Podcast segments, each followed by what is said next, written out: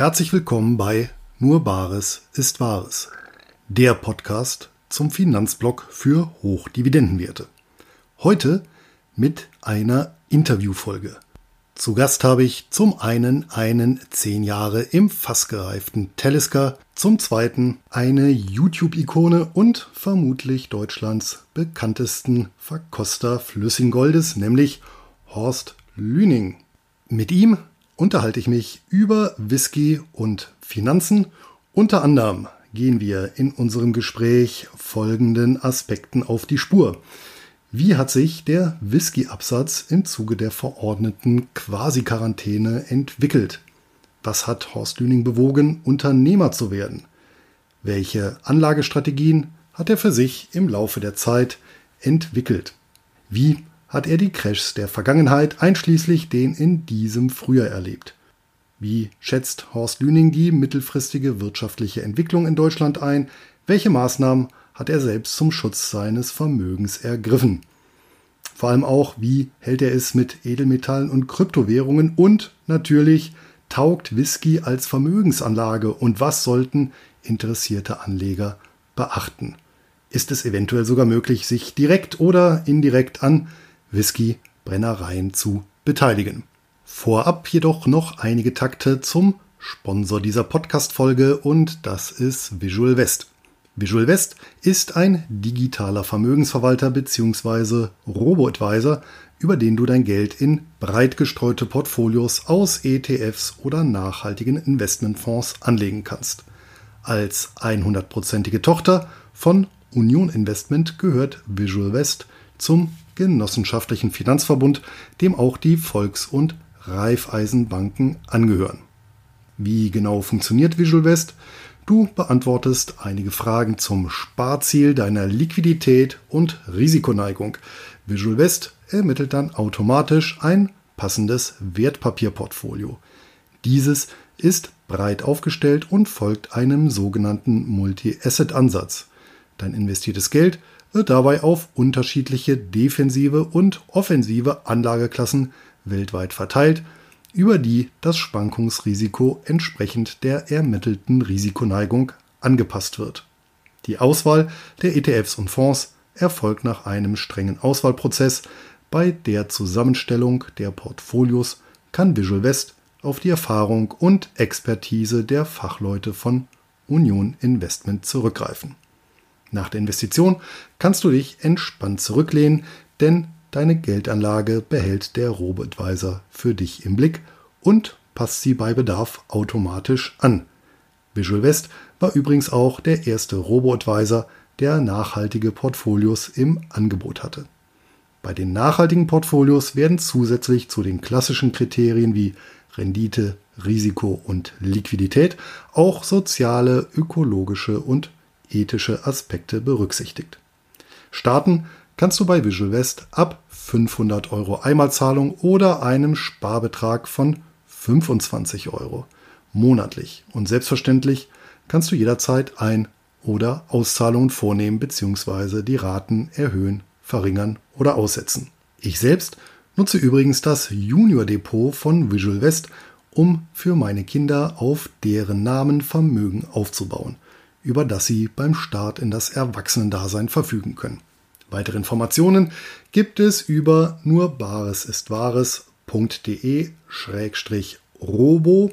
Im Zuge der Depoteröffnung erhalten meine Hörer und Leser mit dem Gutscheincode Bares ist Wahres zusammengeschrieben in den ersten sechs Monaten die Gebühren erlassen. Soweit zu meinem Sponsor und damit gebe ich ab zum heutigen Geldgespräch. Heute bei mir zu Gast im Geldgespräch Deutschlands berühmtester Verkoster flüssigen Goldes. Ja, hallo an den Starnberger See und herzlich willkommen, Horst Lüning. Herzlichen Dank, dass ich da sein darf. Freue mich, dass wir uns wiedersehen. Wir haben uns ja in Zinnowitz zum, zur Zukunftskonferenz vom EF-Magazin getroffen gehabt. Das ist richtig. Das war auch eine sehr denkwürdige Konferenz. Ähm, vor allem aus einem Grund äh, für mich persönlich, denn wer mich kennt, äh, weiß, dass ich einen guten Trunk durchaus äh, schätze.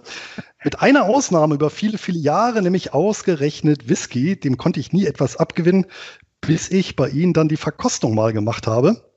Und was mir da auf jeden Fall hängen geblieben ist, ähm, sag mal, die, die eiserne Regel, ja, so äh, die Anzahl der Jahre, die der Whisky im Fass gereift hat, so lange muss der in Sekunden äh, Zunge und Gaumen umspülen. Und äh, das hat man dann so rausgerissen. Und ähm, in der Probe war mit dabei äh, der gute Tellisker, ja, den ähm, äh, ich seitdem dann auch regelmäßig mir äh, zu Gemüte führe. Ähm, natürlich auch zu erwerben bei whisky.de. Und ähm, oh, ui, jetzt ist draußen immer noch hell. Vorsichtig. Nach 14 Uhr, alles in Ordnung. Schmeckt immer noch. Oh, ja. ja, genau. genau. Nach wie vor eine durchaus empfehlenswerte Marke, oder? Telescar? Ja. Ja, Talisker ist eine von den intensiven, äh, leicht rauchigen, nicht so extrem rauchigen, mit einer tollen Würze, äh, vor allem im Abgang. Also da sieht man, da hat man viel an diesem Whisky.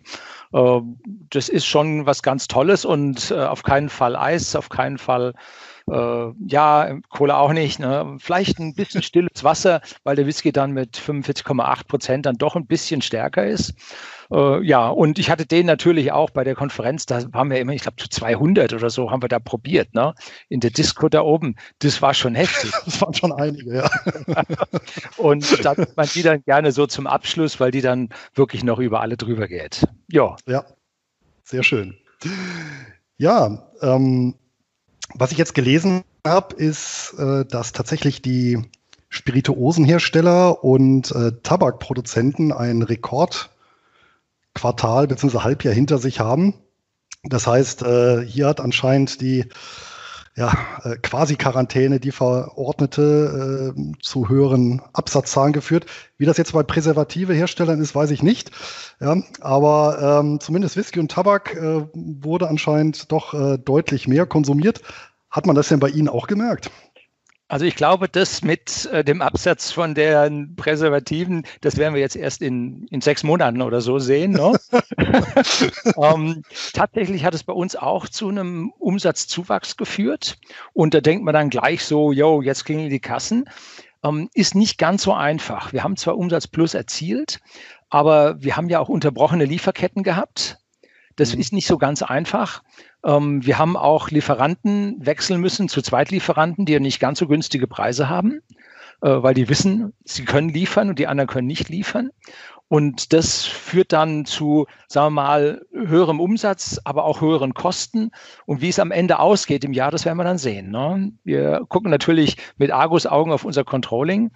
Ähm, ja, es gibt Krisengewinner und Krisenverlierer. Zu den Verlierern, glaube ich, werden wir nicht gehören, weil wir ja mit dem Internet unterwegs sind und das ja, sagen wir mal, Distanzhandel, wenn die Menschen mehr auf Distanz gehen, dann, dann hat das auf jeden Fall seinen Vorteil. Wir sind mitten im Neuland drin. Die Leute können sich virtuell informieren. Also das ist alles schon mal auf der richtigen, auf der positiven Seite. Und was wir auch gemacht haben, wir haben uns ein großes Lager angeschafft um ja Unterbrechung von Lieferketten. Wir haben es vor allem uns angeschafft, damit wir nicht abhängig von Konzernen sind und wann die gnädig sind, uns was zu liefern, sondern dass wir halt immer liefern können und dann hin und wieder auch mal abwarten können, bis ein Konzern sagt, ich brauche jetzt mal gute Quartalsergebnisse.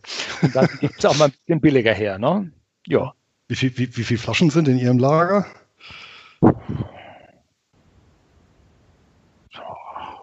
Hunderttausende. Also Hunderttausende, ja. Ja. Das ist schon ordentlich, ja. Das ist schon ordentlich. Und äh, wie viele unterschiedliche Marken? Also die Marken haben wir, ich sage mal so in der Größenordnung von vielleicht 200, 250. Aber mhm. innerhalb der einzelnen Marke gibt es ja verschiedenes Alter, verschiedene Alkoholstärke, verschiedene Fässer und so, dass wir eigentlich so zwischen zwei und zweieinhalbtausend verschiedene Flaschen ständig liefern können. Mhm. Das ist schon eine logistische Herausforderung. Mhm. Jetzt bin ich ja, was Whisky angeht, ja eher der Spätberufene. Wann, wann haben Sie denn zu den Schätzen aus äh, Schottland gefunden? Mit 16. Das sagt, sagt man aber nicht laut. Äh, aber das Interessante war, äh, mit 16 in Sturm- und Drangzeiten findet man den Whisky und dann hat man einen Zusammenstoß mit einer Flasche und dann kann man ihn nicht mehr leiden. Und zwar auf lange Zeit nicht mehr. Und dann äh, kriegt man irgendwo einen guten Freund und der sagt dann, ja, das ist jetzt ganz was anderes. Also, magst du Whisky? Nein, nicht, lieber nicht. Äh, so, und dann kommt aber raus, äh, der hat was ganz anderes. Der hat was richtig Gutes. Der hat einen Single Malt Whisky. Das war dann in den 80er Jahren. Und der schmeckte nun total anders. Und damit war im Prinzip klar, es geht hier um Genuss und nicht mehr wie in der Sturm- und Drangzeit um, um die Wirkung von der ganzen Geschichte. Und das hat mich immer so ganz sanft begleitet. Äh, jetzt nicht übermäßig bis in ja, Anfang der 90er Jahre, wo ich geschäftlich in Schottland zu tun hatte. Und dort in Schottland hatten wir einen Geschäftspartner, der ja, der schenkte mir immer Whiskyflaschen zum Abschied. Ich musste da mehrfach rauf. Wir hatten Maschinensteuerung, dort Computernetze am Laufen. Ähm, und er schenkte mir immer Whiskyflaschen, die wir dann auch noch am Zoll vorbeibringen mussten, äh, weil es zu viele waren. Und er sagte, wenn er ihn gut mit Stoff versorgt, dann wird er schon wiederkommen und uns alles gut herrichten. Wir sind heute noch mit denen befreundet. Und äh, daraus hat sich dann mit der Zeit dann schon ergeben, dass man daraus dann auch hier ein Geschäft aufmachen kann. Ja, und beim Geschäft, was ja sehr bemerkenswert ist, Sie haben ja gesagt, äh, Sie sind ja im Neuland äh, aktiv, ähm, aber als Sie, glaube ich, die Domäne whisky.de haben registrieren lassen, da war das ja wirklich Neuland. Da konnte ja in dem Sinne niemand ahnen, was sich da mal draus entwickelt. Wie sind Sie denn auf die Idee gekommen? Leider nicht, leider nicht. Und zwar, wir haben zwar 1993 angefangen, hatten aber nicht die Domäne whisky.de. Ah, äh, okay. Ich dann 1994 auf die Idee kam, ähm, wir haben im Mai 94 unsere erste Webseite online gestellt. Und als wir auf die Idee kamen, habe ich gesagt, oh, jetzt müssen wir eine Domain registrieren, war die seit acht Wochen registriert. Nein. Die war weg. Die haben wir dann äh, Jahrzehnte, nein, Jahrzehnte nicht, aber über ein Jahrzehnt später haben wir die erst mühselig dazu erworben. Ah, okay. Was über, war den Kaufpreis, über den Kaufpreis ist, wird stillschweigend, stillschweigend vereinbart. Ja. Äh, die erste Domain war äh, whitehawk.com. Das war ein amerikanischer Provider, weil bei uns war das dermaßen teuer, konnten wir nicht bringen und sind dann nach USA gegangen, nach New Mexico war das, oder war es Arizona? Und da hatten wir einen Provider und der hat es uns auf seine Domäne mit draufgenommen als Subdomäne. Und äh, erst später haben wir dann 99 sind wir dann wieder zu uns umgezogen hier nach Deutschland. Und dann mhm. hatten wir The Whisky Store als Domäne. Und okay. äh, dann haben wir aber umfirmiert, als wir dann whisky.de bekamen. Und jetzt ist schon so lange her, äh, dass die whisky.de schon wirklich an uns dran klebt und wir dafür bekannt sind. Und wir haben unseren Firmennamen dahin geändert, äh, damit das dann alles aus einer Hand ist, ja.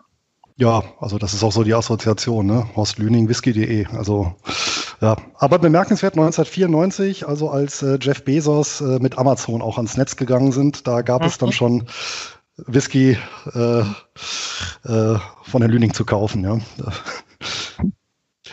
Der hat halt äh, ich glaube, drei Nullen hat er dran gemacht im Vergleich zu uns, so ungefähr. ungefähr. Man muss natürlich sagen, er hat auch ein etwas diversifizierteres Portfolio, was die ja. Produktpalette angeht. Ne? Genau. Ja, aber wo sie auch ganz vorne mit dabei waren, ähm, das war ja, äh, wo ja manche heute erst so drauf kommen, äh, gerade so im Bereich zum Beispiel Weinverkostung hatte ich jetzt auch gesehen, so der eine oder andere Winzer, dass sie eigentlich so der erste waren, der wirklich Whisky-Verkostungen, zumindest im deutschsprachigen Raum, äh, durchgeführt, aufgezeichnet und auf YouTube gestellt haben. Ja, ähm, da hatte ich 2007 eine Idee und habe gesagt, ja, ich habe keinen Bock, überall rumzufahren und Whisky-Verkostungen zu machen, was damals so langsam en vogue war. Und habe ich gesagt, und dann fahre ich da rum und jedes Mal, wenn ich da bin, kriege ich dann 40 Leute da an den Tisch und rede mir den Mund fusselig, äh, muss dann tausenden Kilometern fahren im Jahr, um die Leute zu besuchen. habe ich gesagt, das muss doch besser gehen. Und da war YouTube schon ein paar Jahre unterwegs. Ich weiß nicht, haben die 2003 oder 2005 angefangen?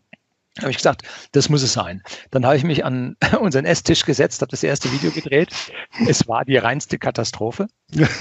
Und dann äh, habe ich erstmal gesagt, das war jetzt nichts.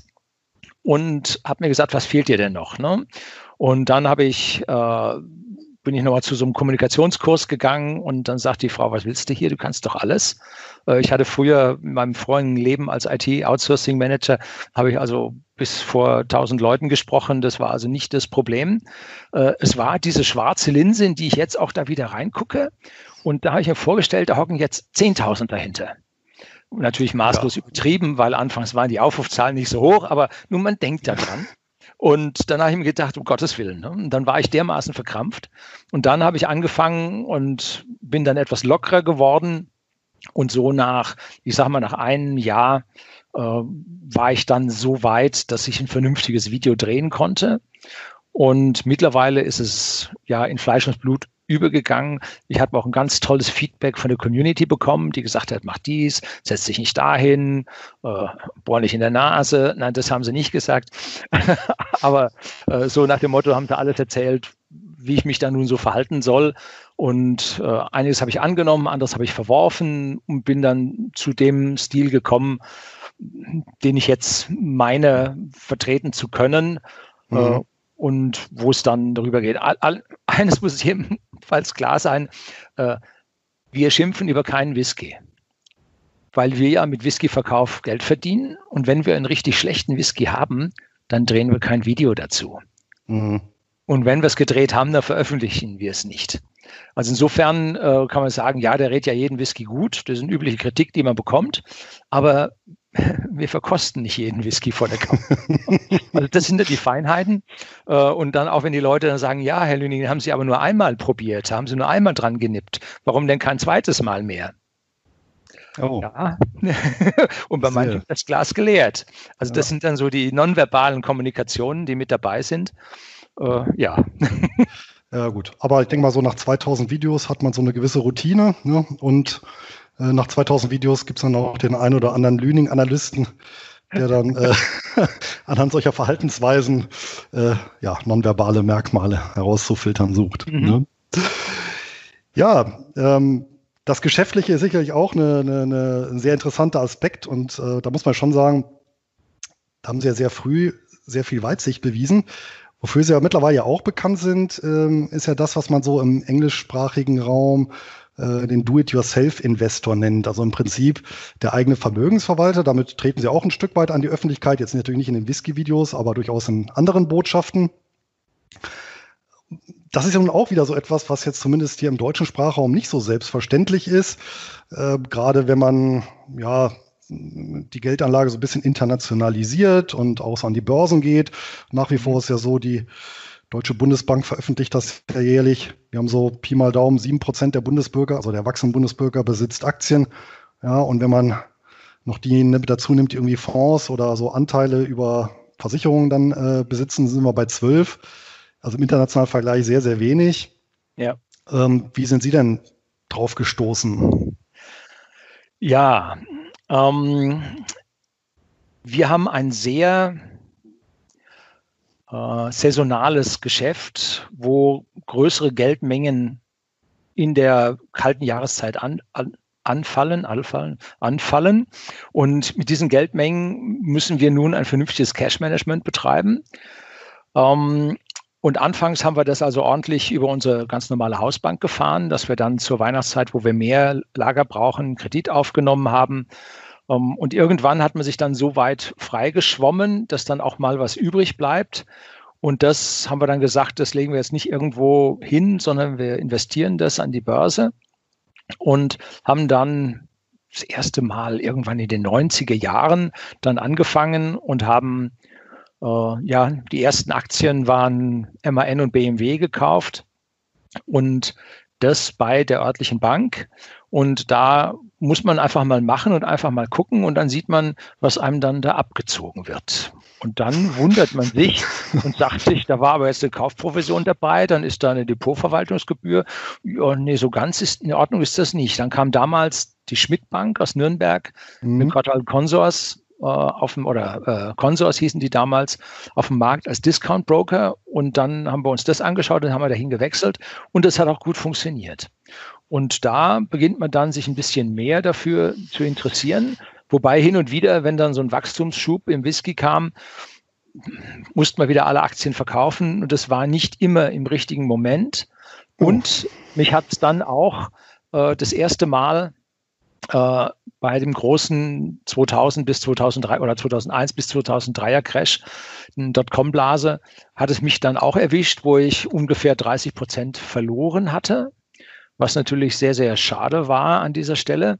Und dann habe ich mir größere Gedanken gemacht und habe gesagt, so geht's nicht, sondern man muss das schon anders machen. Ne? Und dann fängt man an zu lesen und zu recherchieren. Das Internet damals äh, hat dann schon ganz schön geholfen, da war schon viel da.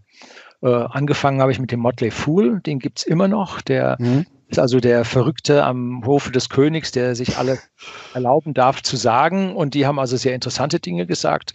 Und da hat man sich dann weitergebildet. Und dann war es ja in der Zeit darauf, war das ja vergleichsweise einfach, äh, an der Börse, ich sag mal, schlimmes Wort, Geld zu machen, weil es ja eigentlich permanent aufwärts ging. Äh, nur einmal unterbrochen äh, durch einen heftigen Schlag 2008, 2009. Und da war ich mittlerweile dann schon gebrannt vom ersten Mal, dass es mich da nur noch mit 10, 15 Prozent erwischt hat. Also da war ich dann schon besser. Und das war auf jeden Fall mehr vorher zugelegt oder viel mehr vorher zugelegt als nachher erwischt, dass ich da an der Stelle auch nicht so oder dann merkte, wenn man es selber macht, geht es auch besser. Um, ja, und so ging das dann weiter. Uh, ich habe auch noch Fehler gemacht. Ich weiß nicht, wollen wir darauf eingehen? Oder ja, wie wollen wir das Gespräch weiter? was mich vielleicht ja interessiert, weil das fand ich ja schon bemerkenswert. Also das gilt ja, muss man schon sagen, als äh, kaufmännische Unvorsicht, wenn man Geld, was man, also Liquidität, die man vielleicht für Steuer braucht, für Wareneinkauf, tatsächlich an der Börse anlegt. Ja, aber dann passiert ja genau das, dass zum falschen Zeit, äh, zur falschen Zeit die Kurse mal runtergehen und man eben den Nominalwert nicht rausbekommt, den man dann vielleicht braucht. Ja, ja. Das war ja wahrscheinlich ein bisschen blauäugig oder war das tatsächlich vielleicht sogar noch getrieben davon, die 90er Jahre waren ja auch ein guter Start, um an der Börse anzufangen, weil ja bis 2000 lief das ja durchaus alles verheißungsvoll. Ne? Ja, Wobei, muss man jetzt sagen, so ganz war es nicht, wie es jetzt klingt, sondern wir haben schon nur die Überschüsse genommen und haben die investiert. Okay. Aber äh, wir haben dann im Prinzip am 11. September 2001, als die Anschläge waren, hatten wir den ersten Spatenstich für unsere neue Halle damals äh, getan. Und mit dieser neuen Halle wuchs dann unser Geschäft gewaltig und bra brauchte mehr äh, Kapital, so dass wir uns dann da an der Stelle entscheiden mussten, machen wir mehr äh, Bankkredite oder lösen wir uns von Anlagen und wir haben uns dann von Anlagen gelöst, mhm. weil die Bankkredite damals dann doch noch ganz schöne Zinsen zeigten. Ne? Also das war eine Abwägungsfrage.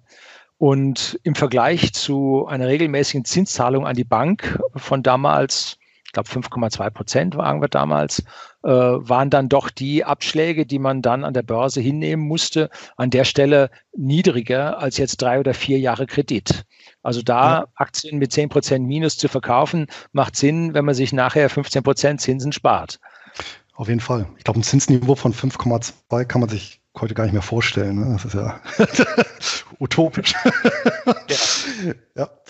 ja, verstehe. Ähm, Jetzt sagten Sie, ja gut, vom, vom 2003er Tief dann gerechnet, ging es ja dann auch erstmal ähm, vier Jahre äh, strikt aufwärts. Ähm, jetzt sagten Sie bei der Weltfinanzkrise 2007 bis 2009, da sind Sie ja nur noch mit, ja, mit einem kleineren Prozentsatz erwischt worden. Mhm. Ähm, haben Sie tatsächlich dann den, so, so ein bisschen Market-Timing betrieben oder ja, was ja. waren dann so, ja, und was äh, waren dann so für, für Kriterien, dass Sie dann gesagt haben, oh, jetzt wird es mir zu heiß? Ähm, die Geschichte ging los damals mit äh, den ersten Verzwängungen bei der Hypo Real Estate. Und die Krise war absehbar. Und damals habe ich schon mit Stop-Losses gearbeitet und habe meine Kurse alle gesichert. Ähm, damals war es auch nicht schlimm, wenn man jetzt rausgeflogen ist nach der ganzen äh, Haltezeit von den Aktien, weil man damals ja die Gewinne noch äh, steuerfrei bekam. Nach da konnte Jahr, man genau. rausgehen und man war drüber und kriegte die steuerfrei, sodass wir da relativ gut ins Geld gehen konnten. Und dann äh, konnten wir relativ bald wieder einsteigen. Das war absehbar, dass die Krise tatsächlich läuft. Ähm, und dann habe ich einen Fehler gemacht, der mich sicherlich ich sag mal, 10 Prozent gekostet hat. Und zwar äh, bin ich zur Euro-Krise wieder ausgestiegen 2012, 2011, 2012. Ja. Ähm, das war mir alles zu heiß. Für mich war der Euro tot. Ähm, und dann haben sie Geld geflutet und Zeug gemacht und Kredite vergeben und Griechenland gerettet.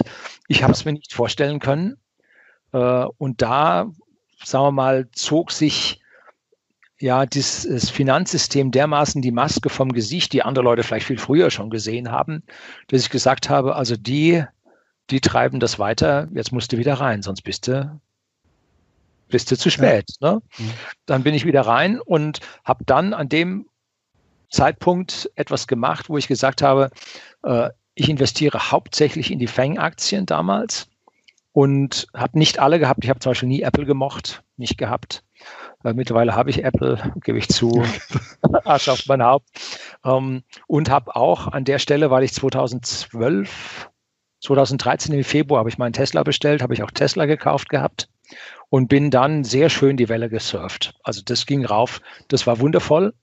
Ähm, bis ich dann 2000 18 mir sagte, also länger kann man den Kaugummi nicht ziehen. Also genau die gleiche Angst, die ich gehabt habe 2012, genau die gleiche Angst kam wieder. Ich bin ja auf meinem YouTube-Kanal Unterblog, unter BLOG für Bloggen. Äh, da bin ich ja unterwegs und da bin ich auf der einen Seite sehr optimistischer Unternehmer, auf der anderen Seite bin ich ein Crash-Prophet. Also ich lebe da in einem Zwiespalt, den ich im täglichen Leben tatsächlich auch so fühle, diesen Zwiespalt. Und da habe ich dann gesagt, okay, ich ziehe jetzt meine Stop-Losses immer näher und wenn es dann jetzt crasht, dann fliege ich raus. 2018, dann hat es im Dezember mächtig gezuckt. Mhm. Es ist alles rausgeflogen. Dann habe ich erstmal meine Steuern bezahlt, aber so richtig. Äh, auch das ist immer, wenn man sich von so einem Langfrist-Thema äh, verabschiedet, sind die Steuern eine Sache. Ne? Ist immer ein Problem. Ähm, und dann habe ich gesagt, jetzt muss ich aber umstellen. Ich möchte nicht noch einmal meine Anlagestrategie wechseln, sondern jetzt muss es konstant bleiben. Und deshalb habe ich auf die Nicht-Zykliker gewechselt. Ähm, habe natürlich noch ein paar Tech-Aktien, von denen ich mich nicht trenne. Das äh, da ist Amazon dabei, da ist tatsächlich Apple dabei. Äh, wovon Tesla? ich mich getrennt habe, Tesla? ist Tesla. Nee, Tesla habe ich nicht mehr. Tesla oh. habe ich so viel Geld verdient gehabt damit. Ich habe nämlich immer, wenn ich mir einen neuen Tesla gekauft habe, wir haben jetzt den vierten, äh, und immer wenn ich einen neuen gekauft habe, habe ich meine Tesla-Aktien dann zum Großteil versilbert und konnte dann sagen, go, jetzt fahren wir dann den Tesla zum halben Preis. Das ist okay, weil der ja so teuer ist. Ähm, und äh, habe dann zum Schluss nicht mehr nachgekauft, weil ich mir einige Regeln gesetzt habe, die man sich immer setzen sollte, nämlich im Prinzip seine Anlagestrategie. Und eine dazu gehört keine Finanzwerte. Mhm. Das geht daneben. Keine Automobilwerte. Das geht auch daneben. Und ich sehe ja eine riesen Konkurrenz gegen Tesla aus China kommen, die dem Tesla-Aktienkurs durchaus schaden können. Ähm, und da habe ich mich entschieden, nicht Tesla zu nehmen. Gut, jetzt, man kann sagen, versechsfacht wäre gar kein Problem gewesen. Äh, also der wird vielleicht noch zum Ten-Bagger. Ähm, aber ja. es ist gegen meine Strategie, die ich gehabt habe. Und jetzt spät aufzuspringen, gut, es gab vor, ich sag mal, drei Jahren die ersten, die gesagt haben, Tesla steigt auf 2000. Äh, jetzt sind sie nur noch 10 Prozent oder 20 Prozent von weg. Ja, vielleicht klappt es ja noch, aber äh, ich bin ja der festen Meinung, wir werden eine Korrektur sehen, eine starke Korrektur sehen. Und dann überlege ich mir, ob ich Tesla wieder kaufe. Vorher nicht. Mhm. Sehr schön, ja. Ja, vielleicht nochmal für die äh, jüngeren äh, Zuhörer und Zuschauer, weil wir eben von der Euro-Krise geredet haben. Das ist ja auch wieder zehn Jahre her, man möchte es ja kaum glauben.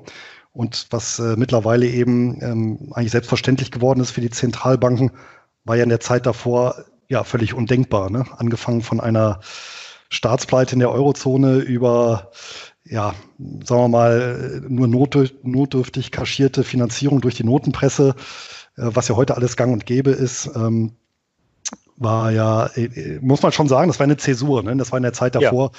gar nicht, also wirklich undenkbar eigentlich. Von daher kann ich es natürlich gut verstehen, äh, dass sie da gesagt haben, nee, ähm, das wird mir hier zu heiß, zumal ja dann auch noch solche Späßchen kamen wie äh, in Zypern. Ja, Ähm, allerdings, das war ja wirklich auf Europa beschränkt. Ich meine, da hätten sie auch sagen können, naja, ich habe ja eh meinen Broker, da sind alle wichtigen weltweiten Börsenplätze von Tokio über New York und was weiß ich wo, London angebunden. Ich kann ja auch international diversifizieren. Da brauche ich ja mich nicht auf die Eurozone zu konzentrieren. Ja, genau das habe ich gemacht. Also ich habe ja, okay. Keinen Wert mehr in der Eurozone, keine einzige Aktie aus der Eurozone. Das spricht jetzt gegen meine Philosophie, die ich habe. Ich habe Aktien aus Europa, ich habe Aktien aus der Schweiz, ich habe sogar Aktien aus Dänemark, eine Aktie. Um, ähm, aber ansonsten bin ich stark bei den dividendenstarken Konzernen äh, aus den USA gelandet, wo es einem nahezu egal sein kann, was für Kurse die haben, solange die vernünftige Dividende bezahlen. Denn das ist dann eine Strategie, eine Langfriststrategie, dass man sagt, man will die Dividende haben und sehen und wie der Kurs nun steht, ob die Dividendenrendite jetzt acht Prozent waren äh, als man die zu einem schlechten Kurs gekauft hat oder heute nur noch zwei Prozent sind, weil der Kurs so extrem gestiegen ist. Das kann einem am Ende dann egal sein, solange die Dividende fließt. Und wenn der Kurs wenn die Dividendenrendite dann auf zwei Prozent gesunken ist, ist der Kurs ja hoch. Und wenn man dann mal ein bisschen Geldnöte hätte, bräuchte man ja nur eine Handvoll Aktien zu verkaufen und die Geldnöten wären wieder verschwunden. Also insofern habe ich mir jetzt eine Anlagestrategie zurechtgelegt, wie sie, sagen wir mal, im angelsächsischen Umfeld durchaus üblich ist, um äh, langfristig sich ein Zweiteinkommen aufzubauen. Mhm. Das äh, klingt gut, das praktiziere ich ja auch seit vielen, vielen Jahren. Ähm, und natürlich, ja, und notgedrungen auch außerhalb der Eurozone überwiegend, muss man ja auch sagen, weil Kontinentaleuropa hat halt einfach nicht so die Dividendenkultur. Ne? Das kommt ja auch noch dazu. Ja, das ist ja irgendwie etwas, womit der Aktionär abgespeist wird und nicht etwas, was irgendwie ja, so im Fokus auch irgendwo des Management steht als Selbstverständlichkeit. Ne? Ja, trotzdem ja.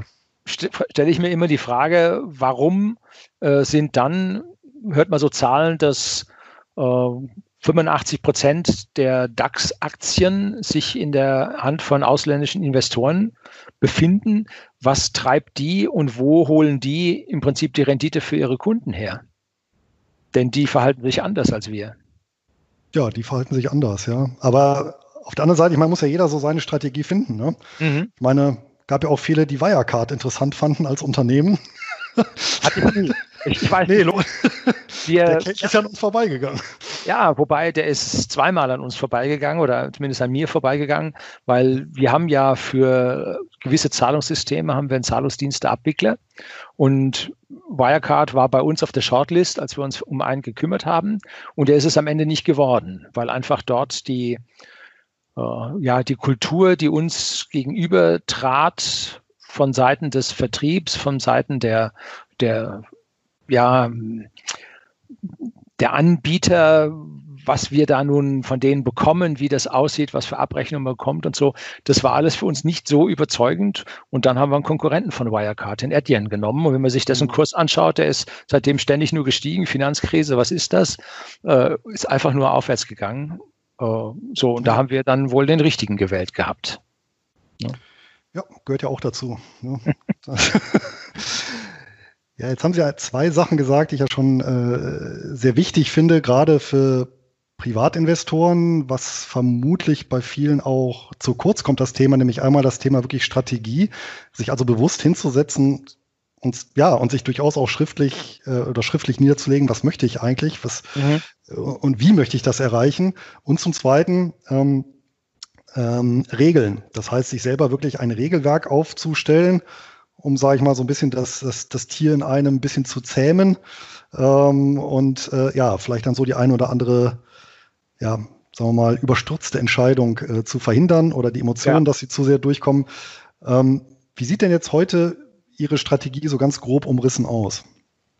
Also meine Strategie war die, dass ich 2018 mich von einem guten Teil meiner Aktien getrennt hatte, die halt, sagen wir mal, die Zykliker waren und mich an einem Teil der Tech-Aktien doch noch gehalten habe. Äh, und dann habe ich mir geguckt und habe gesagt, was sind denn so die der Dividendenadel. Wenn man da googelt, mhm. dann findet man da also schöne Listen vom Dividendenadel. Dann schaut man sich das an, wie dort die Dividenden gezahlt wurden. Dann schaut man sich an, was sind zyklische Aktien, was sind nicht zyklische Aktien und guckt dann auf die. Wobei ich dann auf der anderen Seite wieder finde, Versicherungen sind nicht zyklische Aktien, aber Versicherungen gehören für mich in die Finanzindustrie. Ja, kaufe ich jetzt nicht. Ähm, wobei für äh, New Banking, Finanzdienstleister äh, als solches, die nicht am Bankgeschäft dranhängen äh, und nicht jetzt Investment für Kunden tätigen wie Versicherungen, äh, die kann nicht durchaus, zähle ich die zu möglichen Kandidaten. Also ähm, Mastercard, Visa zum Beispiel. Zum Beispiel, ja. ja okay. Und dann bin ich hingegangen und habe ordentlich Aktien gekauft. Und zwar so im ersten zwei, nee, ich habe schon in Ende 2018 angefangen und dann über 2019. Und dann sieht man, welche Aktien sich gut verhalten, welche Aktien man dann doch falsch eingeschätzt hat und die Vergangenheit, auch wenn sie noch so schön aussah, auf einmal nicht mehr so gut aussieht. Das heißt, man kann, wenn man sich da Regeln setzt, dann durchaus, sage ich mal, 66 bis 80 Prozent gute Werte finden es werden aber auch immer welche dabei sein, die halt nicht so gut sind. Und da habe ich dann gesagt, okay, dann trenne ich mich von denen und habe dann nochmal nachjustiert und bin jetzt auf einem Niveau, wo ich sagen kann, äh, ich habe über die Finanzkrise habe ich nichts gemacht. Mhm. Habe ich nichts gemacht und es ist super gelaufen. Ich war ja auch auf dem Kanal von Mission Money und da habe ich dann meinen, den Verlauf meines Depots gezeigt. Nicht das, was im Depot drin ist, und da konnte man sehen, dass ich nur ein, zwei, drei Prozent ins Minus getaucht bin und mittlerweile gegenüber äh, dem Standard Poor's schon 15 Prozent im Plus bin und mit dem Nasdaq hübsch pari bin. Und das alles ohne Stress, ohne ins Negative zu gehen, habe ich diese Krise ausge, aussitzen können. Ich habe einmal nachjustiert, äh, auch nach der Krise, und zwar habe ich Berkshire Hathaway rausgeworfen. Warren Buffett äh, oh ist für mich nicht mehr der Kandidat, weil er auf der einen Seite ja mit der Dividende es nicht so hat und auf der anderen Seite äh, seine Werte nun auch nicht so doll waren. Dann hat er sich im schlechtesten Moment von seinen Luftfahrtaktien getrennt. Äh, wie lange das Unternehmen brauchen wird, um sich da wieder rauszuholen, das sei dahingestellt. Und das bin ich nicht bereit, bei ihm an dieser Stelle dann abzuwarten. Hm. Ja, gut. Er hat zumindest eine hohe Cash-Reserve, wenn er dann mal einsteigen möchte.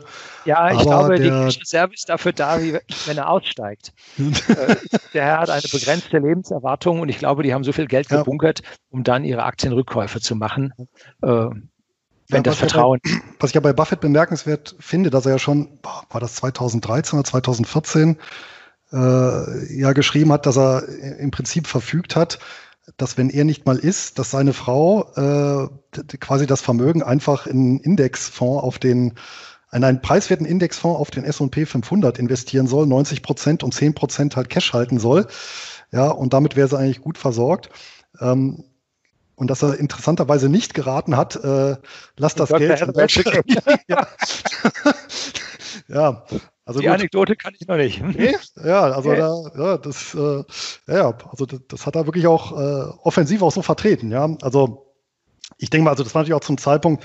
Ich meine, ihm ist natürlich auch bewusst, dass er ein Insider ist und das finde ich immer so ein bisschen ja kritisch den Vergleich, äh, ja den, den Warren Buffett-Style. Äh, im Anlagegeschäft versuchen zu kopieren, weil der eben nicht kopierbar ist. Ne? Also das, das geht ja los bei den Anteilen, die so groß sind, dass er aktiv Einfluss auf das Geschäft nehmen kann. Ja, das können wir ja in der Regel nicht, ja. Ähm, ähm, und das andere ist halt, dass er natürlich über Informationen aus dem ja, näheren politischen oder engeren politischen Apparat verfügt, äh, kann man davon ausgehen. Ja, und, und, und wie wir gesehen haben, selbst ihm gelingt es damit nicht unbedingt dann auch Fehlgriffe zu verhindern. Ne? Also von daher, ich glaube, das gehört auch einfach zum, investieren, zumindest in Aktien äh, dazu ähm, oder allgemein Wertpapieren an der Börse, dass man, also der Fehlgriff ist dann halt auch äh, mit einzukalkulieren auf dem Weg zum Ziel. Ne? Also ja, wobei Warren Buffett auch noch äh, seinen Sohn bis auf, was war es, 180 Millionen enterbt hat. Ja. Äh, und zwar nicht, weil er ihm böse wäre, sondern weil er sagt, das muss ihm reichen. Und das andere Geld hat er doch 50-50 aufgeteilt. Eins auf die Bill und Melinda Gates Stiftung und die andere Hälfte geht dann auf seine Frau. Ne? Irgendwie so muss es sein. Ja. Ja, gut. Wir reden jetzt von Tod, ist, ist aber nicht. Ja, nett, ne? gut, der Sohn kann einem natürlich noch so ein bisschen leid tun jetzt. Also. ja, mit deinen herzlichen Grenzen. Ja, gut. ja, mh, hm, kommen wir nochmal zurück in die jüngere Gegenwart. Ähm, hat sie denn der Corona-Crash äh, kalt erwischt oder ähm, waren sie da auch teilweise draußen schon? Oder ich kenne da teilweise einige, denen wurde es dann auch schon im, im Anfang des Jahres zu heiß, die dann gesagt haben, nee, zumindest teilweise ziehen sich raus. Andere wieder, die haben natürlich gesagt, nee, ich ziehe mich ganz an die Seitenlinie. Die haben also den, den, den ähm, Rebound, den sogenannten, auch nicht mehr miterlebt. Ja, und natürlich, die es am dürfsten gemacht haben, die haben dann irgendwie bei minus 30 Prozent verkauft und, und den Rebound verpasst. Ja, das ist der normale durchschnittliche deutsche ja. Bürger. Und deshalb wird dieser Kanal ja auch betrieben, damit den Leuten das nicht passiert. Genau. Ähm, die, ich habe den Corona-Crash, wie gesagt, einfach ausgesessen, habe nichts machen müssen. Die Nicht-Zykliker und auch die richtigen Nicht-Zykliker sind auch häufig Pharmawerte, sind Versorger, die Leute weiterhin brauchen, sowohl, sagen wir mal, von der Energie als auch von den Lebensmitteln, auch von den Produkten des täglichen Bedarfs. Äh, das habe ich gemacht. Und das hat sich eigentlich an der Stelle ausgezahlt. Äh, wenn ich dazu noch sagen darf, bei uns in der Firma haben wir ein paar Dinge im Voraus schon gemacht gehabt. Ähm, wir haben unsere gesamte Infrastruktur schon auf Remote-Arbeitsplätze umgestellt gehabt. Ähm, wir mussten nur noch zwei, drei Laptops nachkaufen und dann konnten wir alle unsere Mitarbeiter nach Hause schaffen und haben dann sowieso eine Internettelefonanlage, äh, die wir beliebig zusammenschalten können. Da haben die Mitarbeiter das Telefon mit nach Hause genommen, dort in ihren Router eingesteckt und waren sofort mit dem Firmentelefon wieder verbunden und kriegten dann dort äh, die Calls weitergeleitet. Wir haben Teams eingeführt, dass wir da äh, virtuell uns voll unterhalten können. Ähm, und damit kann man auch mit Lieferanten prima arbeiten. Da muss man nicht die Lieferanten empfangen, dass die dann mit einem da zwei Stunden Arbeitszeit vertun. Und da hat sich dieses Neuland im Prinzip sehr, sehr gut angelassen. Und das hat äh, die Leute ja, sagen wir mal, in unserem in unserer Volkswirtschaft, die wir sehr Neuland-avers sind, ziemlich hart erwischt. Wogegen bei uns gab es, sage ich mal, eine halbe Woche ein bisschen, ja, ungewohnt und dann lief alles seinen ganz normalen Trott wieder weiter. Also da hat sich nicht an der Stelle wahnsinnig viel verändert. Und die Unternehmen, die halt im Voraus sich Gedanken gemacht hatten, die sind im Prinzip dann auch ganz gut gefahren. Ne? Ja, ja, ja. Das klar, die Digitalisierung war dann durchaus ein Vorteil. Ja. ja. Und, oder umgekehrt halt andere durchaus äh, kalt erwischt. Hm, jetzt haben Sie ja vorhin selber gesagt, dass sie ja nicht nur als äh, Crash-Prophet gelten, sondern ja durchaus auch, äh, sagen wir mal, die künftige Entwicklung durchaus ähm, skeptisch sehen, mhm. was jetzt positive Zahlen angeht zumindest. Jetzt haben Sie gesagt, jetzt haben Sie den Crash so durchgestanden. Auf was stellen Sie sich denn ein? Also was ist so das, das, das Hauptszenario, auf was Sie erwarten und auf das Sie sich einstellen? Also ich habe ein, ich habe mehrere Szenarien, denen ich gewisse Wahrscheinlichkeiten zuordne. Mhm. Und die größte Wahrscheinlichkeit ordne ich einem Szenario zu, dass wir jetzt, ich sag mal, drei Jahre lang in eine starke Rezession gehen diese Effekte, äh, jetzt geht es 8% oder 6,5% runter, wie unsere Wirtschaftsweisen gesagt haben, im nächsten Jahr geht es halt 8% wieder hoch, ist für mich eine völlige Luftnummer. Ähm, wir werden etwa 30 bis 50 Prozent unseres stationären Handels verlieren. Wir werden 30 bis 50 Prozent unserer Hotels und Gaststätten verlieren.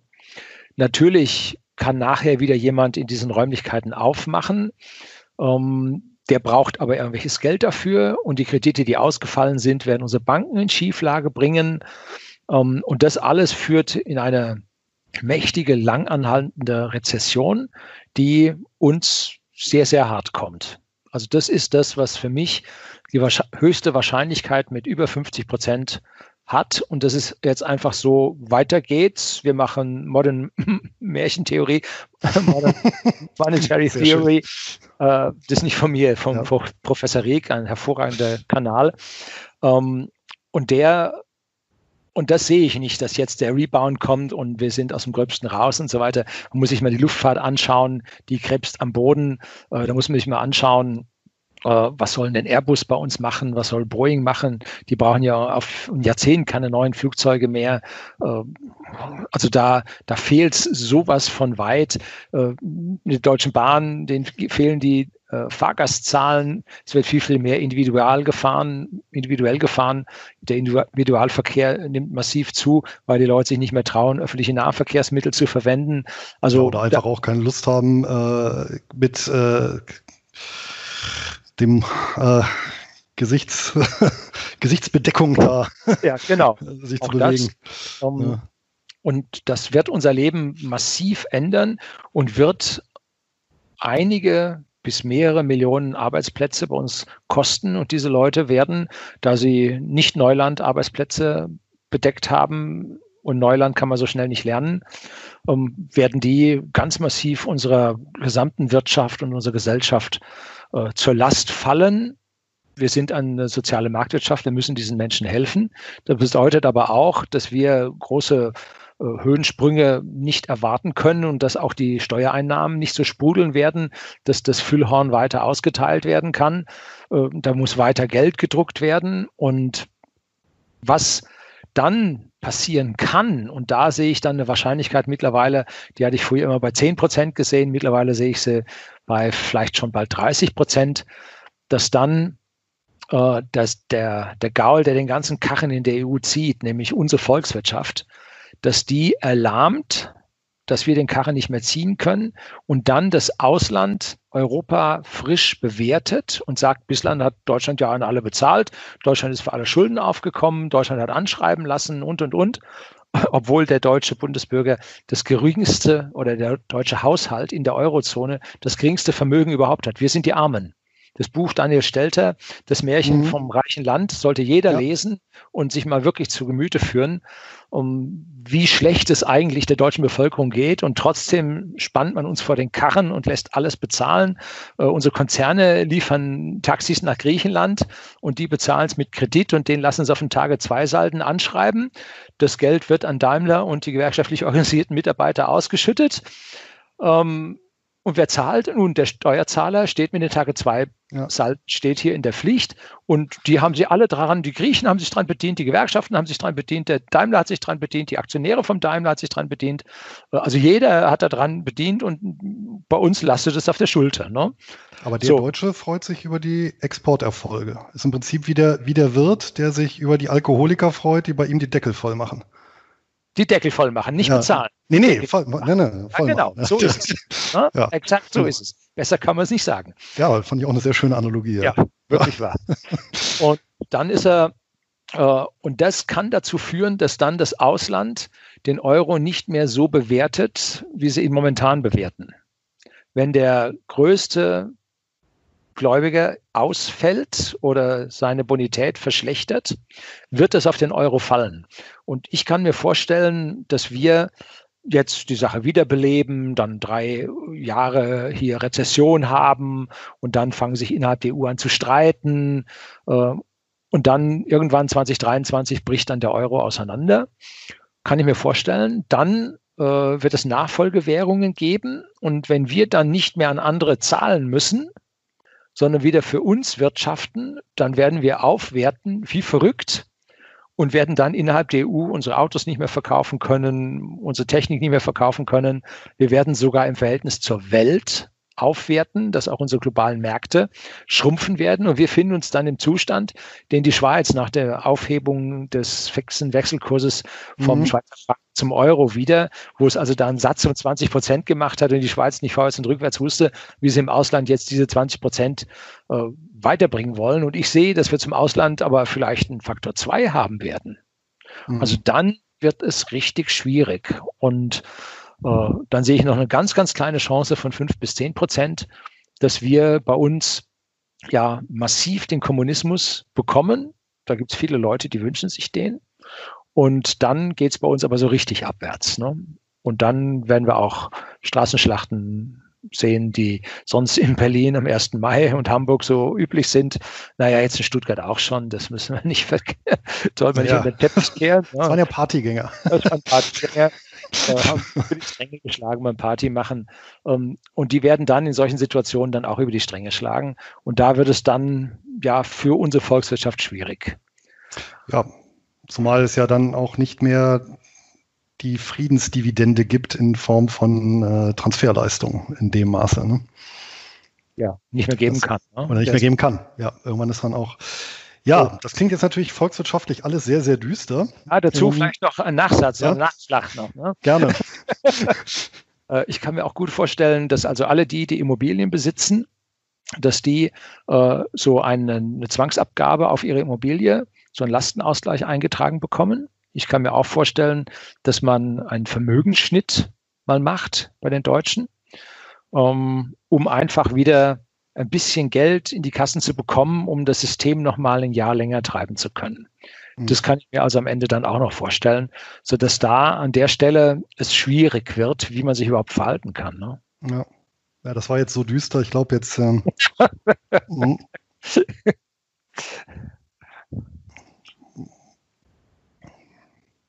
Ich habe ja auch eine ja. Flasche. die ist aber noch zu. Ist noch zu, gut. Heute ja, Abend die, ja. ja, so, jetzt geht es mal wieder ein bisschen besser. Ähm, das war jetzt natürlich sehr volkswirtschaftlich gesagt. Jetzt haben, gedacht. Jetzt haben Sie natürlich ähm, auch angesprochen den äh, Modern Money Theory. Also im Prinzip, ähm, ja, die Zentralbank kann ja grundsätzlich immer alles kaufen und damit zumindest die nominalen Werte immer retten.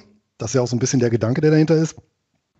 Und ich glaube, das ist ja auch etwas, was jetzt in dem jüngsten Crash viele unterschätzt haben, die eben ausgestiegen sind oder nicht eingestiegen sind, weil sie gesagt haben, naja, jetzt schmieren wir so ab wie 1929 und nicht damit gerechnet haben, dass ja die Zentralbanken rund um die Welt jetzt äh, ja so ganz weit die Schleusen aufmachen und eben auf Grundlage dieser Theorie ja die Vermögenspreise äh, hochhalten. Ja, und es gab ja viele, die auch gesagt haben, naja, verstehe ich nicht, die Wirtschaft geht den Bach runter und die Börsen äh, schnellen wieder nach oben.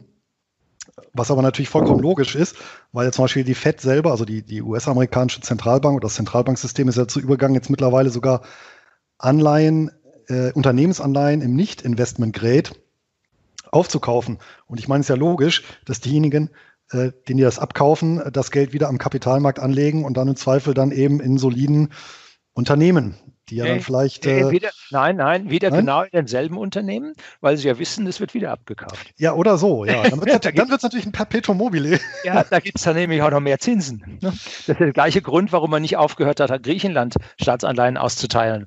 Weil man ja weiß, es wird ja bezahlt. Ne? Ja, wobei äh, dann ja die Zinsen äh, irgendwann wieder fallen. Ne? Die, die normalisieren sich ja dann wieder ein Stück weit. Ne? Mhm. Also die, ja. die, die hohen Spreads, die gibt es ja nur am Anfang. Ne? Mhm. Ja. Das heißt also, diejenigen, die wirklich im, ja, in solide Unternehmen angelegt haben, die kriegen dann nochmal so ein bisschen den Kopf aus der Schlinge raus auf mittlere Sicht, weil sie sich so ein bisschen drauf verlassen können, auf diesen Zentralbank-Put. Ich, was mich also zutiefst erschüttert hat, war die Zinssenkung von der FED, dass die mhm. dann komplett auf Null gegangen ist. Das hat mich zutiefst erschüttert und hat mich am Wissen der FED-Member wirklich zweifeln lassen, denn sie haben die Zinsen auf Null reduziert und nichts ist passiert, es stürzte weiter. Erst als die Fed hinging und sagt, wir kaufen alles, so wie der Mario Draghi, und auch die Schrottanleihen genommen hat, erst dann drehte es rum. Vorher nicht. Äh, die Zinssenkung allein hat nicht gereicht. Das heißt, wir haben hier unsere Zombie-Unternehmen sowohl in USA als auch in Europa. Und wenn man die nicht mit Geld wirklich stützt. Es hilft nicht, denen null Zins zu geben, sondern man muss ihnen im Prinzip auch ja die Schulden abnehmen. Äh, und das ist halt eine ganz, ganz gefährliche, schwierige Situation. Und ich hoffe ja immer noch, dass die FED nach einer leichten Erholung anfängt, mal wieder ein halbes Prozent oder so Zinsen zu zahlen. Ähm, das würde zeigen, dass diese Modern Money Theory bei der FED noch nicht ganz angekommen ist. Bei uns hat ja dann die Politik, ich glaube, es war Frau, wie heißt sie? Lagarde? Nein, Saskia, Saskia Esken. Ach so, okay, jetzt war ich bei der Zentralbank. ja, vom Zentralbank. vom Zentralbank. Ist nicht vorbestraft. Ähm, und die hat gesagt, äh, ja, es geht ja nur so, dass weil man mir so viel Geld bezahlt, kann ich ja dafür auch Steuern bezahlen. Das heißt also, diese große Geldausschütterei ist ja die Voraussetzung dafür, dass der Staat Steuern einnehmen kann. Das ist schon mal ein Gedanke, der ist hörenswert. Der ist ja ähm, uralt. Den hat ja schon Baron Münchhausen gehabt, als ja, er im, im, Sumpf gelandet ist. Das ja, ja, das wird dann schwierig. Und äh, am Ende ist das ja die Modern Money Theory, dass man im Prinzip beliebig viel Geld ausgibt und wenn zu viel in der Gesellschaft drin ist, dann kann man es durch Steuern wieder abschöpfen. Das ist mhm. genau MMT, äh, was an dieser Stelle vertreten werden soll. Ähm, und man muss da nur entscheiden, wem man mehr abnimmt und wem man weniger abnimmt. Und dann kann man sozialistisch umverteilen und dann meinen sie, alles wäre gut. Gut. Jetzt kommen wir nochmal von dem großen volkswirtschaftlichen auf das privatwirtschaftliche runter. Jetzt haben Sie ja gesagt, Sie haben sich mit entsprechenden Aktien eingedeckt, hier insbesondere Dividendenadel. Ich vermute mal auch hier beim Christian Veröhl, schönen Gruß an der Stelle, äh, recherchiert der ja genau diese, diese Auflistung auch ähm, regelmäßig pflegt, sehr engagiert. Ähm, sind Sie nur in Einzelaktien investiert oder darüber hinaus auch in, weiß ich nicht, ETFs, Fonds und jenseits von Aktien in, ja, weiß ich nicht, ähm, Anleihen von vielleicht solventen Staaten beziehungsweise Edelmetalle und was so. sonst noch gibt? Vielleicht, vielleicht so ein kurzer Überblick, zumindest über prozentuale Aufteilung der Vermögensklassen. Also ich habe auf jeden Fall mich vom äh, von Anleihen ferngehalten. Mhm. Das ist mir klar geworden, als der norwegische Staatsfonds sagte, sie machen nicht mehr in Staatspapieren. Sie haben gesagt, nee. Ich weiß nicht, ob sie mittlerweile wieder umentschieden haben, aber damals war das so. Und dann äh, habe ich natürlich einen gewissen Goldanteil drin, der mich auch über die Krise gebracht hat.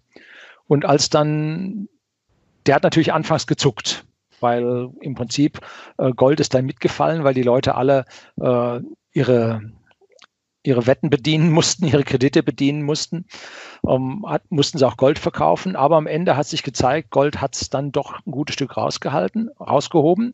Äh, dazu gehört ein bisschen Silber, äh, nicht so viel wie Gold. Und äh, da habe ich ganz bewusst auf äh, Xetra Gold gesetzt und das EUWAX 2 von der Stuttgarter Börse, weil sich das relativ zügig handeln lässt ähm, und da auch nicht so die, die hohen Gebühren drauf sind. Nicht Natürlich, physisch. Äh, physisch an der Stelle ähm, muss ich sagen, halte ich es noch nicht weit genug. Und wer bis jetzt noch nicht äh, anonym Gold gekauft hat, der hat auch vom physischen Gold nichts, wenn die, wenn die Beutelschneider vorbeikommen. Ne? und sagen, ich habe eine Liste, Sie haben so und so viel. Ja, habe ich ausgegeben für Koks und Nutten. Ja, das glaube ich jetzt nicht. Äh, also, das ist jetzt nicht. Ne? Also das ist ein bisschen schwierig, wenn man jetzt hingeht und, und physisch kauft, dass man es nicht weggenommen bekommt. Ne? Also was derjenige nicht hatte in der Vergangenheit, äh, kann er jetzt im Prinzip mit einem Krügerrand pro vier Wochen ungefähr kaufen. Dann kann er abwechselnd seine Frau hinschicken und dann wird er nicht notiert. Noch gibt es ja 2000 äh, auf dem Tafelgeschäft anonym. Also das schafft dann der Kleinanleger schon. Und finde ich, sollte er auch tun. Ja weil das für die letzte Versicherung ist. Er darf allerdings nicht darauf erwarten, dass Gold Zinsen gibt. Das gibt es nämlich nicht. Nee, das um, ist ja ähm, der Vorteil, weil ja. niemand, weil das für sich steht und ja niemand irgendwas schuldig ist. Ne? Ja. ähm, dann äh, habe ich auch Bitcoin. Und da habe ich auf meinem Unterblog ein Video gedreht über das Halving von Bitcoin. Und das erste Halving, was lief, ähm, danach hat sich der Kurs binnen zwölf Monaten äh, verhundertfacht. Dann, als das zweite Halving kam, da hat sich der Kurs, ich glaube, 18 Monate nachher ver34-facht, jeweils vom Tiefst zum Höchststand. Und jetzt erwarte ich, wenn ich jetzt diese degressive Reihe weiterziehe, ähm, erwarte ich, dass nach diesem Halving in den nächsten 12 bis 18 Monaten der Bitcoin sich zumindest mal verzehnfacht. Also das glaube ich. Und somit habe ich einen gewissen Prozentsatz in Bitcoin. Äh, nicht so viel, dass es mir wirklich weh täte, wenn das Ding platzt und man sagt, Bitcoin ist nicht mehr. Äh, aber doch dann so viel, dass wenn es sich verzehnfacht, ich sage, danke, ist sehr ordentlich. Ähm, also ich sitze da mitten dazwischen. Ja, also bei Zehnfachung, dann wäre da ein neuer Tesla drin dann wieder. Ja, ja genau. Ja, okay. ja, wir rechnen den Teslas einfach. Und ja. äh, dann äh, habe ich tatsächlich äh, noch, das habe ich auch damals mal, Roast My Depot, habe ich auch mal ein bisschen von erzählt, äh, habe ich tatsächlich auch äh, Immobilien-ETFs. Mhm. Um, und ich habe sogar Asche auf mein Haupt, ich habe einen Fonds. Ich habe jemanden zwischen mich und mein Geld gelassen. Äh, das ist auf der einen Seite übel, auf der anderen Seite konnte ich anders meine Philosophie nicht durchziehen. Ähm, ich wollte Schweizer äh, Gewerbeimmobilien haben. Und das ja. gibt es nur als Fonds. Als ETF ja. kriegt man es nicht. Äh, so, und deshalb habe ich äh, auch dort ein bisschen was in, in Immobilien-ETFs und in Immobilienfonds. Ja, so, so, kritisch, so kritisch sehe ich das gar nicht. Ich meine, auch wenn man eine Aktie kauft, lässt man ja auch quasi jemanden zwischen sich und sein Geld. Man betreibt ja dann ja auch das Unternehmen ja nicht selber, sondern legt es, Manager, ne? äh, ja, ja, faule Mitarbeiter und was weiß ich. Nein, ähm, Schatz beiseite. Also natürlich äh, äh, letztendlich äh, gewissermaßen damit arbeiten tun ja immer andere, wenn ich ja, wenn ich es investiere. Das ist ja quasi die Definition davon. Je länger die Kette wird, umso schwieriger wird es. Weil wenn jetzt ein ETF äh, in Aktien investiert, dann habe ich also erstmal die Manager, die da vielleicht was vertun. Dann habe ich die, die Fondsleute, die was vertun. Und dann habe ich das Ding vielleicht bei meiner Bank gekauft, die da auch noch was dran haben will. Jetzt habe ich eine totale Kette. Oder ja. dann diese strukturierten Papiere, da hocken ja noch mehr dazwischen. Ja gut, klar. Ja. Wird's dann, am Ende wird es dann an der Stelle sehr, sehr schwierig. Deshalb bin ich ein großer, großer Fonds von Einzelaktien. Das habe ich wohl rausgehört, ja. Gut, also halten wir fest, äh, für die Zukunft aufgestellt, breit, außerhalb Europas, ohne Finanzen, ohne Auto, mit Aktien, insbesondere hier Schwerpunkt auf Dividendenaktien, Dividendenadel, plus Edelmetalle, plus bisschen Immobilien und Kryptowährungen. Mhm. Ich habe versucht, relativ breit zu streuen. Ne? Ja, genau. Ja, na, das hört sich doch sehr gut an. Zum Schluss muss ja doch noch auf ein Thema kommen, weil was man ja auch immer wieder in Krisenratgebern liest, ist ja tatsächlich Whisky als Geldanlage. Mhm. Ähm, gut, nun haben sie ein paar hunderttausend Flaschen. Ähm, halten Sie denn so für den, sagen wir mal, äh, äh, durchschnittlichen Haushalt? Also, und dann nehmen wir mal an, jemand, der sich Whisky interessiert. Was sollte die Person denn beachten oder wie sollte sie vorgehen, wenn sie sagt, ja, ich möchte mir meinen eigenen Sachwertfonds in Form von Whisky in den Keller legen? Ähm, man muss sich eins darüber klar sein. Whisky ist ein sowas ähnliches wie ein Kunstobjekt. Das hat, wenn die Leute Geld haben, hat das einen sehr hohen Wert. Wenn die Leute kein Geld haben, hat es einen geringeren Wert. Ähm, das heißt, man kann Whisky oder man kann sein Geld mit Whisky über Krisen konservieren und nachher, wenn die Krise vorbei ist, zieht man es wieder raus und hat es wieder. Und je älter das, diese Flasche oder sagen wir so, je seltener diese Flasche dann ist, äh, umso höher ist dann der Wert. Das ist wie beim Van Gogh, der dann auch immer mehr wert wird. Allerdings beim Whisky, Vorsicht, wenn er in der Flasche liegt, reift er nicht mehr. Es gilt nur die Reifung im Fass, denn da werden natürlich Aromen eingetragen. Wenn man nun meint, in der Krise könnte man jetzt äh, dafür Brot tauschen und so weiter, das wird auch mit einer billigen Flasche Wodka gehen. Ne? Äh, ja. Gut, wenn man jetzt eine billige Flasche äh, Malt Whisky, bei uns gibt es die so ab, ich sag mal, gute Malt Whiskys gibt ab 25 Euro. Dafür kriegt man dann schon Kuchen in der Krise. Ne? Also da unterscheidet der Bäcker dann sehr schon, schon ob er äh, hier Brot austeilt äh, oder ob er Kuchen austeilt. Um, ähm, aber wenn es darum geht, Zahlungsmittel in der Krise zu haben, dann gelten nach wie vor Zigaretten und Alkohol. Ne? Also so schon. Aber Whisky ist dann, dann doch etwas, um es länger über die Krise zu treiben ne, oder zu ziehen. Ja. Und da gibt es durchaus eine Menge Leute, die das tun. Gibt es jetzt also eine Preisgrenze, ab der man sagt, ja, okay, ab Summe X äh, ist das ein Whisky, den man sich durchaus mal in den Keller legen kann und der zehn Jahre lang jetzt nicht an Wert verliert? Um, Oder die ähm. Wahrscheinlichkeit ist hoch, dass der auch in zehn Jahren vergleichbaren Preis erzielt. In welcher Währung dann auch immer. Ja, genau. Ähm, ja, und zwar, man sollte keine Whiskys nehmen, die bereits heute, ich sage mal, über 200 oder 250 Euro liegen, weil die nicht mehr prozentual diese hohe Wertsteigerung kriegen können. Die Flaschen, sagen wir mal, die zwischen 70 und 150 liegen. Denn am Ende ist es so, ein Whisky ist selten, ein Whisky ist nachgefragt, es gibt zu wenig Flaschen davon. Und dann sagen die Leute, oh, ich bin bereit, mehr zu bezahlen, aber irgendwann ist der Geldbeutel dann doch leer, dass sie sich sagen, also jetzt eine 300 Euro Flasche zu kaufen, das mache ich jetzt dann doch ja. nicht. Aber aus einer 70 Euro Flasche, für eine 70 Euro Flasche dann später 120 zu bezahlen, weil sie so gut ist, das tun die Leute schon. Also da muss man sagen, man darf nicht zu teure Flaschen sammeln. Und auf der anderen Seite muss man hingehen und Flaschen sammeln, die nicht zu ja zu breit gestreut sind, die nicht permanent, zum Beispiel dieser Talisker zehn Jahre, der ist viel zu breit gestreut. Den gibt's schon seit 1989 äh, und den wird es auch noch ein paar Jahrzehnte geben. Also da wird man gut Flaschen mit etwas älterem Etikett, anderem Aufdruck sind ein bisschen mehr wert, aber nicht so dann viel mehr, sondern da sollte man dann bei Talisker schon dahin gehen und sollte so eine Distillers Edition nehmen, die einen Jahrgang trägt und sagen, oh, Jahrgang 1985, der ist jetzt schon was wert. Oder äh, dann hingehen und sagen, okay, ich nehme Flaschen, äh, die eine weitaus geringere Auflage haben, die es mal gegeben hat und die es jetzt nicht mehr gibt. Also auch bei Talisker gibt es Flaschen, die ja für drei, vier Jahre auf dem Markt sind und dann nicht mehr. Solche Flaschen bringen also dann beim Sammeln deutlich mehr. Gut. Bleibt natürlich als Alternative noch Whisky-Aktien. Ich weiß nicht, kennen Sie eine? Ja. ja? Diageo. Diageo als größter Alkoholproduzent der Welt genau. und dem größten Eigentümer von Whiskybrennereien. Das Unter anderem? Ja. Talisker. genau, richtig. Und äh, man, äh, die Freunde des Bieres haben dann gleich noch Guinness mit im Portfolio. Ne? Und genau. Kilkenny. Ja. ja. ja. Ähm, und dann äh, gibt es als zweites Pernod Ricard.